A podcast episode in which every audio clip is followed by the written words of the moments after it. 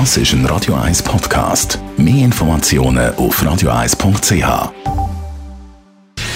Gesundheit und Wissenschaft auf Radio 1. Unterstützt vom Kopfwehzentrum Irlande Zürich. www.kopfwww.ch Milchwerbung, Milchwerbung zum Milchtrinken begleitet uns ja schon lange. Schweizer Milch. Echt stark.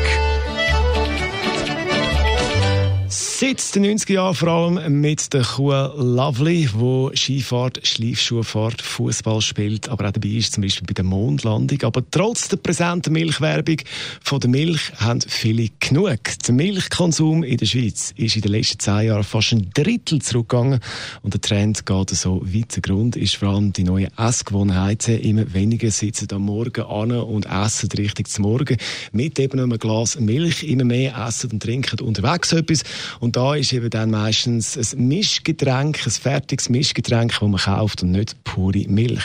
Und was auch noch auffällt, die Nachfrage von den Milchprodukten ist gross, beziehungsweise nach den Ersatzprodukten zur Milch.